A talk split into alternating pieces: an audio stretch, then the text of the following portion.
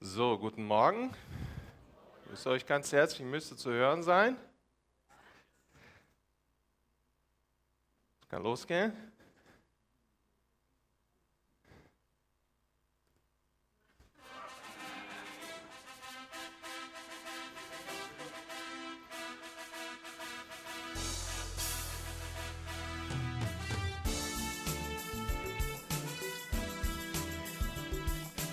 Muss mehr Saft drauf, Bruder, sonst wirkt das nicht.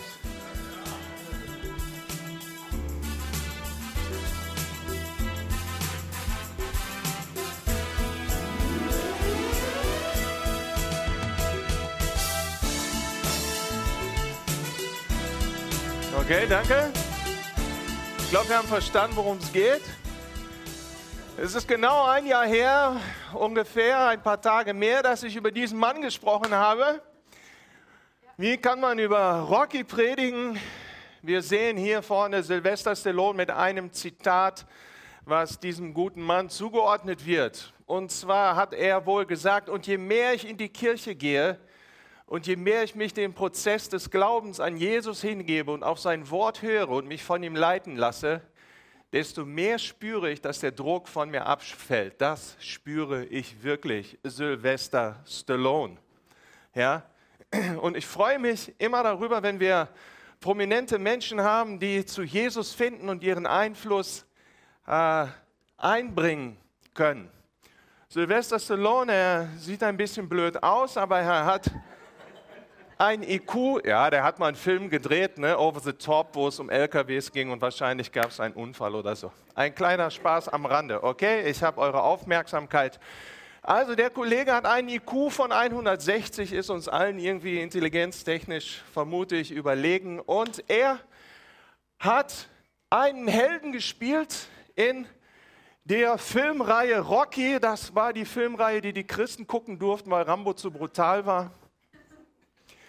Und wir haben uns darüber Gedanken gemacht, äh, was in diesem Film vor sich ging. Wiederhole ganz kurz, weil ich davon ausgehe, dass nicht alle sich daran erinnern. Ich hätte gerne etwas mehr Licht hier vorne, wenn das möglich ist. Hier so auf dem Blatt.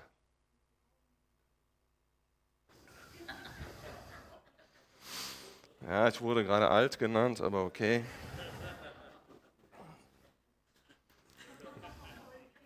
Kein Problem.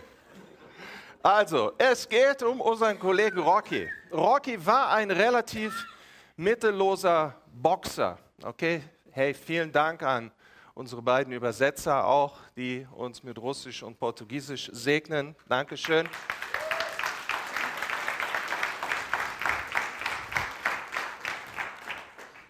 So, äh, Rocky war ein relativ mittelloser Boxer. Er bekam eine Riesenchance, die er nutzte. Er kämpfte ein Finale, in dem er unterlag. Und äh, das war trotzdem der Moment, in dem er als Boxer, als Qualitätsmensch, als äh, seine Identität gewann und zu Rocky wurde. Und ich habe das in der Predigt den sogenannten Rocky-Moment genannt. Jemand tritt aus der Anonymität heraus und wird plötzlich ein berühmter, wichtiger Mensch mit einer eigenen Identität. Rocky, der Boxer, war geboren. Ja, und dann sind wir natürlich ins Wort Gottes gegangen, weil wir nicht an Filmkritiken glauben, sondern an die Bibel. Und wir haben uns auseinandergesetzt mit der Berufung, die Jesus Johannes gab. Und haben herausgearbeitet, dass das für mich, und ich weiß nicht, ob du das auch so gesehen hast, aber ich rede ja hier äh, dass ich gesagt habe, hey, das war Johannes Rocky-Moment. In dem Moment, in dem Jesus ihn aus der Menge herausrief und von der hebräischen Kultur her in das Höchste hineinrief, der Jünger eines Rabbis zu werden. Das war der Rocky-Moment in Johannes Leben. Und dann haben wir die Predigt weiterhin durch ausgearbeitet, dass die Beziehung von Jesus und Johannes auf Liebe basierte und nicht auf Dienst. Die ganze Zeit, in der Johannes mit seinem Jünger, mit, in dem Jesus mit seinem Jünger Johannes lief, war dies geprägt von einer Basisbeziehung von Liebe und wir haben verschiedene Punkte uns herausgearbeitet aus dem Leben von Johannes, wo Jesus auch hätte sagen können, ey Johannes, weißt du was, das ist echt zu viel. Ja, wir tauschen dich direkt aus. Du fliegst raus aus dem Team und Matthias kommt schon vor dem Verrat mit an Bord. Ja, also es gibt diese Momente im Leben von Johannes, da werden wir jetzt nicht weiter darauf eingehen. Aber der Jünger, der sagt, dass er derjenige war, den Jesus mehr liebte als alle anderen, beging auch den einen oder anderen Lapsus, der mindestens eine gelbe Karte wert gewesen wäre. So. Und es ging also nicht nur um Johannes und Jesus, sondern es ging auch um uns als Christen, als Kinder Gottes. Und ich glaube, dass wir als Kinder Gottes äh, auch diesen Rocky-Moment in unserem Leben haben und der basiert auf Johannes 1, Vers 12. Da steht, all denen jedoch, die ihn aufnahmen und an seinen Namen glaubten, gab er das Recht, Gottes Kinder zu werden. Das ist dein Moment. Das ist der Moment, in dem du Jesus aufnimmst als deinen Herrn und Erlöser und dadurch zum Kind Gottes wirst. Und diese Identität kann dir niemand mehr wegnehmen, es sei denn, du legst die willentlich nieder. Aber normalerweise bist du ab diesem Kind Gottes und nichts kann dich von der Liebe Gottes trennen. Okay, deine Identität ist in Christus Jesus. So, jetzt natürlich die spannende Frage, warum, Thomas, kommst du und greifst wieder die alte Kamelle mit Rocky auf? Und die Antwort ist sehr einfach. Alles, was sich gut verkauft, hat nachfolgende Filme. Okay? Und deshalb werden wir uns heute ein wenig mit Rocky 3 auseinandersetzen. Ja? Es gibt Pastoren, die zitieren gerne Philosophen und Wissenschaftler. Ihr habt halt einen, der so mehr so Filmsachen zitiert. Okay, ihr seid bei mir. Ich danke euch. Also, es geht um Rocky 3. Ja? In Rocky 3 passierte Folgendes. Rocky blieb sein Leben lang Rocky. Ja? Rocky kämpfte noch ein paar Kämpfe. Er schlug Fallobst nieder, wie der Boxer dazu sagt. Er machte gute Prämien, er heiratete seine große Liebe seines Herzens, Adrian. Ja, und lebte ein glückliches und zufriedenes Leben. Und genau da begann das Problem. Er lebte ein glückliches und zufriedenes Leben und er fing an, so ein bisschen seinen Fokus vom Boxen wegzuziehen. Und in diesem Moment kam ein junger Herausforderer, Der gute Mann hieß Klabberlang. Klabberlang. Klabberlang. Für alle Americans. Okay, tut mir leid. Ja, also Klabberlang war plötzlich ein junger, frischer Herausforderer von Rocky. Er war stark, er war schnell, er war dynamisch und er war vor allen Dingen eins, erfolgshungrig. Und diesen Hunger, diesen Fokus hatte Rocky schon verloren. Rocky hatte dann noch private Probleme, es ging seinem Trainer schlecht und so weiter, aber er wollte unbedingt in diesen Kampf und hörte nicht auf kritische Stimmen und es kam so, wie es kommen musste in einem guten Film. Rocky verlor. Er lag auf den Brettern, verlor zweite Runde Feierabend und er war ein gebrochener Mann. Wie konnte das bloß passieren? Und in diesem Moment der Niederlage entdeckt Rocky, dass er sich auf seine Qualitäten als Boxer konzentrieren muss. Ja? Wenn du meine Kinder echt nerven willst, ja, dann sagst du zu ihnen, ey, Fokus, ja, fokussier dich. Ja, da kriegen die direkt so einen geschwollenen Hals. Ja? Aber es geht darum, dass Rocky seine Identität als Boxer wieder ernst nehmen muss und sich fokussieren musste. Rocky begann zu trainieren und so weiter und so fort. Und wie es in jedem guten Film ist, es kommt zu einem Rückkampf. Rocky gewinnt natürlich und das Happy End an Film Nummer drei ist da. Aber was wir in dem Film sehen können, ist die Rückbesinnung von Rocky auf Qualitäten, die er hat als Boxer und dass er beginnt, Außenumstände seines Lebens prioritätenmäßig neu zu ordnen, um seine Identität als Boxer erfüllen zu können.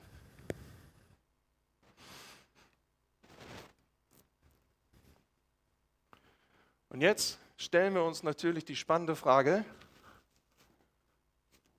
warum erzähle ich so ein Zeug im Gottesdienst?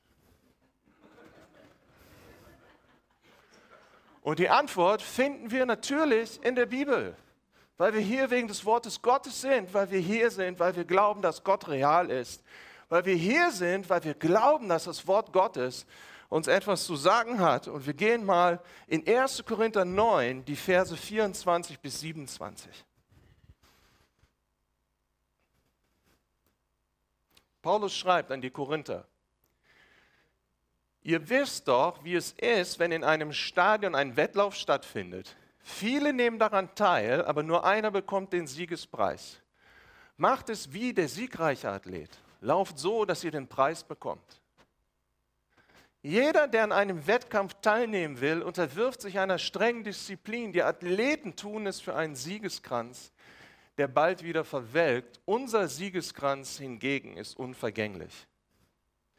Für mich gibt es daher nur eins. Ich laufe wie ein Läufer, der das Ziel nicht aus den Augen verliert, und ich kämpfe wie ein Boxer, dessen Schläge nicht ins Leere gehen. Ich führe einen harten Kampf gegen mich selbst, als wäre mein Körper ein Sklave, dem ich meinen Willen aufzwinge, denn ich möchte nicht anderen predigen und dann als einer dastehen, der sich selbst nicht an das hält, was er sagt. Na, wusstet ihr, dass die Bibel so sportlich ist? Ja?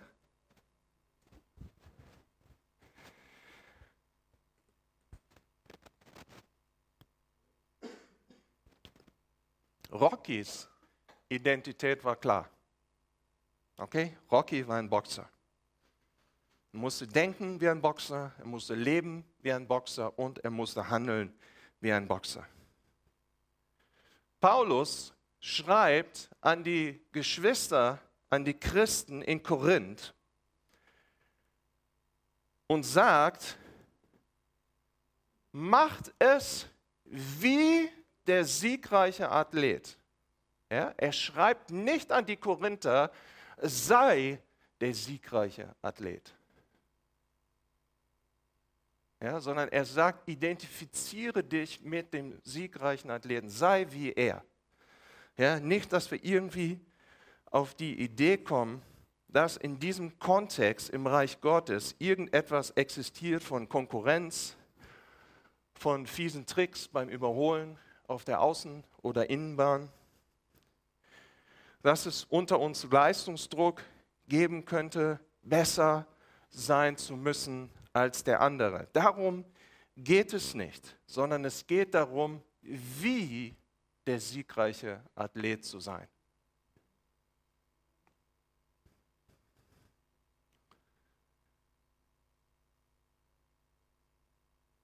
Paulus, er redet über einen Lauf, er redet über einen Kampf.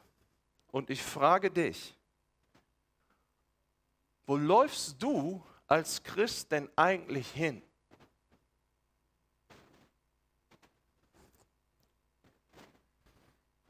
Wo läufst du eigentlich hin? Hast du ein Ziel in deinem Leben als Christ, wo du hingehst, wo du hinläufst? Hast du etwas vor Augen? Ein Bruder hat mir mal einen sehr, für mich persönlich sehr schlauen Satz gesagt. Er hat gesagt, du musst nicht von einem Ort weg wollen, sondern du musst zu einem anderen Ort hinwollen. Ja? Es sind zwei völlig gegensätzliche Motivationen. Natürlich will ich von dem Ort der Sünde, ja, wir übertragen das mal, auch von meiner alten Natur will ich weg, aber wo willst du denn hin? Die Arme des Vaters. Wo will ich denn hinlaufen? Unser Ziel als Christen ist es, Jesus ähnlicher zu werden und ihn den Menschen um uns herum zu zeigen. Es ist nicht eine, unser Ziel, eine Rebellion oder irgendeine bestimmte Kirche zu repräsentieren, sondern eine einzige Person. Und diese Person finden wir im Wort Gottes. Wozu ist dieser Kontext wichtig? Paulus, er beendet diesen Text mit den Worten, denn ich möchte nicht anderen predigen und dann als einer dastehen, der sich selbst nicht an das hält, was er sagt. Das hat etwas mit Authentizität zu tun, ja, authentischem Leben. Wir haben in den Predigten vorher darüber gesprochen, den Unterschied zwischen Prä äh, äh, Zeugnis geben und Zeugnis sein. Wenn das, was du sagst, mit deinem Leben nicht übereinstimmt, dann haben wir ein Authentizitätsproblem. Ja, und das sagt Paulus, er möchte genau das vermeiden. Wir gehen weiter zu Hebräer 12, den Versen 1 bis 3.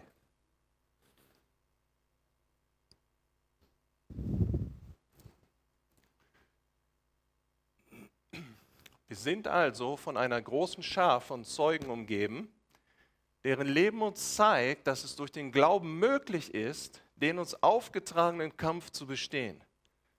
Deshalb wollen auch wir, wie Läufer bei einem Wettkampf, mit aller Ausdauer dem Ziel entgegenlaufen. Wir wollen alles ablegen, was uns beim Laufen hindert, uns von der Sünde trennen, die uns so leicht gefangen nimmt, und unseren Blick auf Jesus richten, den Wegbereiter des Glaubens, der uns ans Ziel vorausgegangen ist. Weil Jesus wusste, welche Freude auf ihn wartete, nahm er den Tod am Kreuz auf sich und auch die Schande, die damit verbunden war, konnte ihn nicht abschrecken. Deshalb sitzt er jetzt auf dem Thron im Himmel an Gottes rechter Seite. Wenn ihr also in der Gefahr steht, müde zu werden, dann denkt an Jesus. Wie sehr wurde er von sündigen Menschen angefeindet und wie geduldig hat er alles ertragen. Wenn ihr euch das vor Augen haltet, werdet ihr nicht den Mut verlieren.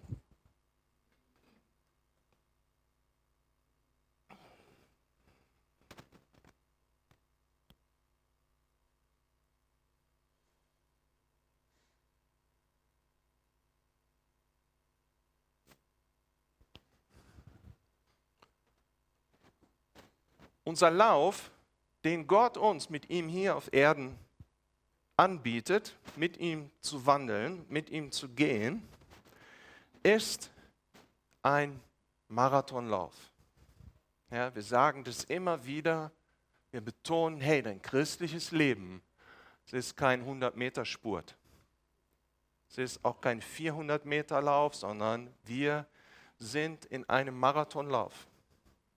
Und das Ende dieses Marathonlaufes wirst du erst erreichen, wenn du bei unserem Vater in der Herrlichkeit bist. In dieser Zeit unseres christlichen Marathons, Marathonlaufes laufen wir durch viele Prozesse. Ja? Und das Wort Gottes sagt, wir sollen ermutigt sein, wie wir gerade gelesen haben. Wir sollen nicht mutlos werden auf unserem Wandel. Wir sollen diesen Lauf im Glauben an den Herrn Jesus siegreich beenden. Die Bibel sagt hier in diesem Text, dass Jesus schon vor uns vorangegangen ist, uns vorangegangen ist ans Ziel, okay?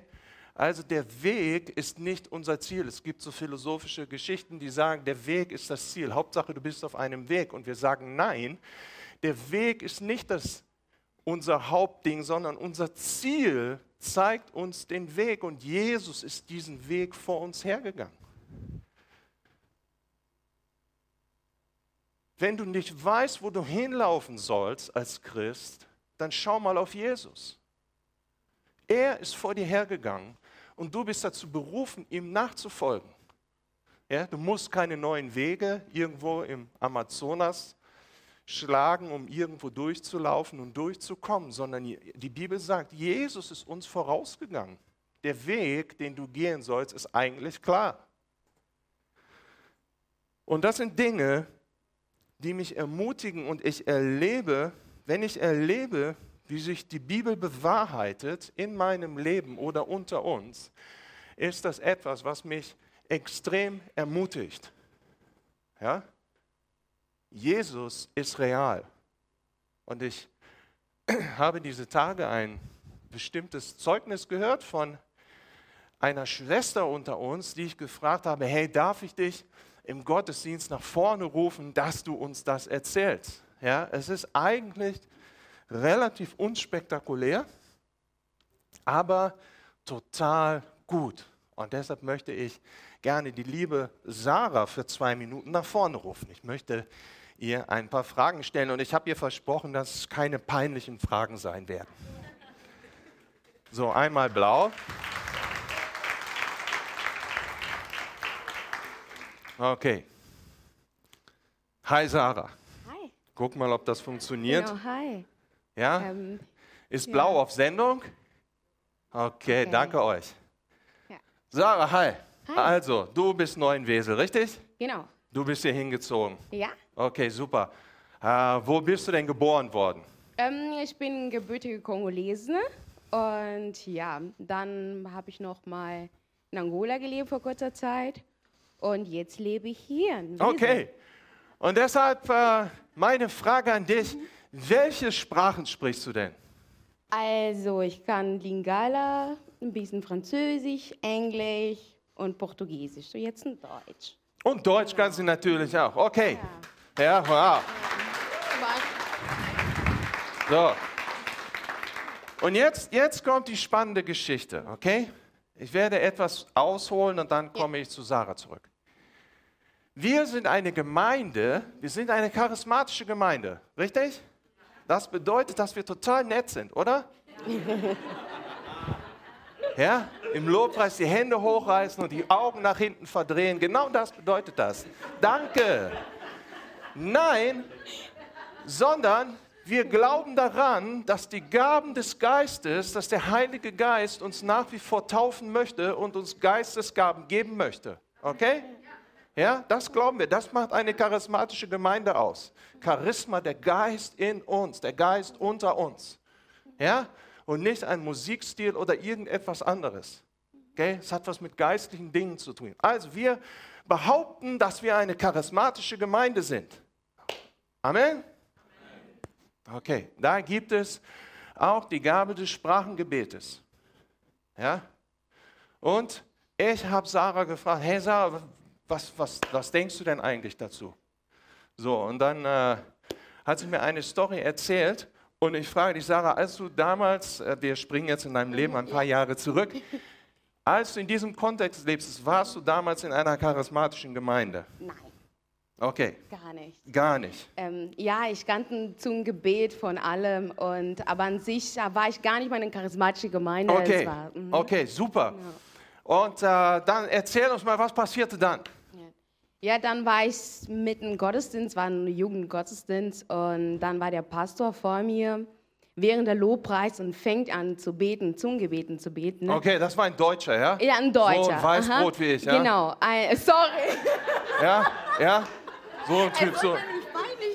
Nicht. Ja, Ja, genau. Okay, es war, ja, es ist wichtig, okay, das ist wichtig. Aha, ja. Ja? es war ein Deutscher und er hat gar keine irgendwie Bezug mit Kongolese oder beziehungsweise also er war gar nicht irgendwie ist. People of Color oder Nee, irgendetwas, gar er hatte damit nicht, gar, nichts zu tun. Gar okay, nicht. alles die ganze klar, wir Familie und. Generation auch nicht. Danke. Und ich saß mitten im Gottesdienst und fing auf Lingala zu beten. Ne? Und ich dachte, war, ey, höre ich da richtig?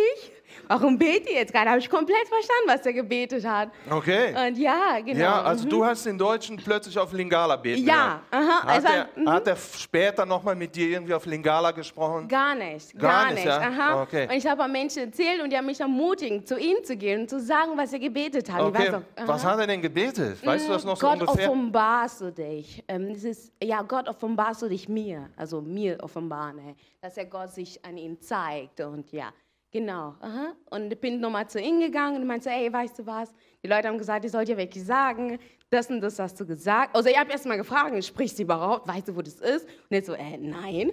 Und, und er meinte so, ja, was war denn? Ich habe erzählt. Und er war so berührt und ermutigend davon. Und ja, -huh, genau. Okay, super. Sarah, danke dir ganz herzlich. Ja,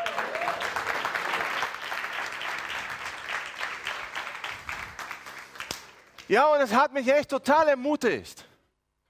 Ja, weil wir hören das immer über irgendwelche Ecken. Ja, ich kenne da jemanden, der kennt jemanden, der kennt jemanden, der hat eine Oma da, die hat eine Cousine und der hat einen Onkel und so weiter. Und die kannte jemanden, die war im Gottesdienst und da hat dann irgendwas und so weiter. Sondern nein, ey, das ist Sarah, okay? Sarah, du weißt, dass wir als Christen nicht lügen sollen. Weißt du, ne? Weißt du nicht? Doch, okay. Okay. Also, wir gehen einfach mal ganz frech davon aus, dass Sarah die Wahrheit gesagt hat, weil sie ein Kind Gottes ist. Und ich frage dich, warum wird uns immer als Christen immer vorgeworfen, dass wir in solchen Sachen irgendwie lügen? Ja? Das hat mich total ermutigt und wir sollen ermutigt als Christen nach vorne schauen. Wir sollen ermutigt mit dem Herrn wandeln. Ja, da ist ein deutscher Typ, er betet auf Sprachen, in Sprachen, ja, und er betet in Lingala. Und dann sitzt Sarah hinter ihm und versteht ihn einfach, was er betet. Ja? Und es gibt dazu zwei große Zufälle in der ganzen Geschichte. Erstens, der Typ betet auf Lingala, ein Deutscher. Ja, das war bestimmt Zufall, oder? Ja, das war Zufall. Ja, kannst ja mal probieren, mit Denise auch auf Lingala zu reden, ob du es hinkriegst. Ja? Ey, das war bestimmt Zufall. Das war Zufall. Ja, das passiert nicht einfach wissentlich, absichtlich. Ja? So, und der zweite Zufall in der Geschichte ist das, was der Typ betet. Ja? Der betet und sagt, Gott, komm und offenbare du dich mir. Auf Lingala. Der zweite Zufall. Ja, der hat nicht gesagt, oh, war das 5 zu 0 von Hurricane gestern schön? Ja? Habt ihr es gesehen? Er hat gesagt, er hat gebetet, dass es reingeht. Okay? Also, deshalb passt es auch in die Predigt. Also, der Mann, er betet ja, und sagt, Gott, offenbare du dich mir. Und dann gibt es Menschen, die sagen, ja, auch das war Zufall. Weil Sprachenrede gibt es gar nicht mehr. Ja, das ist alles vorbei, das ist einfach so komisches Rumgestotter. Ja? Und Sarah, die in diesem Kontext selber nicht in einer charismatischen Gemeinde war und kein theologisches Konzept zu verteidigen hatte, hat es einfach verstanden, ja, dass der Mann zufällig in Sprachen betet und dass er zufällig nach mehr von Gott über mehr von, dass er mehr von Gott haben möchte, redet. Das ist Zufall. Ja? Weißt du warum? Weil Zufall ein biblisches Prinzip ist. Weißt du das? Nee? Matthäus 6, Vers 33. Trachtet zuerst nach dem Reich Gottes und, und seiner Gerechtigkeit und ja, zufallen steht da, Bruder. Alles andere wird euch zufallen. Hey, Zufall, dass dir Sachen zufallen, ist ein göttliches Prinzip. Der Vater segnet dich. Er ist mit, deiner, mit seiner Gnade und seiner Barmherzigkeit über deinem Leben. Wenn du nach dem Reich Gottes trachtest, dann sagt er, alles andere wird dir hinzugefügt werden. Alles wird dir zufallen. Und ich bin von so einer einfachen, simplen Geschichte total ermutigt, dass das, was im Wort Gottes steht, dass das die Wahrheit ist. Wir kommen zurück zu Hebräer 12. Paulus schreibt an die Hebräer, sie sollen die Sünde ablegen, die uns beim Laufen behindern will. Das war nur für die Hebräer. Amen. Nein, war es nicht, sondern es gilt natürlich auch für uns. Und das hat auch etwas nicht nur mit Sünde zu tun, sondern es hat etwas auch mit Fokus zu tun. Dass wir sehen, dass der Teufel uns in verschiedenen Dingen in unserem Leben verstricken möchte, dass wir aufhören zu laufen, wie wir eigentlich laufen sollten. Ja, wir sind errettet als Kinder Gottes, wir sind geheiligt, aber der Prozess der Heiligung, er geht weiter. Gott beginnt, uns zu heiligen, unsere Seele zu heilen, unsere Gedanken zu heiligen und so weiter. Und wir sollen bei unserem Lauf darauf achten, dass wir die Sünde ablegen. Paulus schreibt hier an die Hebräer und er sagt, schau auf Jesus. Richte deinen Blick auf den Wegbereiter unseres Glaubens. Jesus ist der absolute Fixpunkt für dich und für mich, wenn wir als Kinder Gottes unterwegs sind. Ja, du brauchst einen Fixpunkt im Leben. Du bist, soweit ich informiert bin, biologisch nicht in der Lage, geradeaus zu laufen. Ja, wir sind als Menschen nicht fähig, geradeaus zu laufen über, einen großen, über eine größere Distanz. Es geht nicht.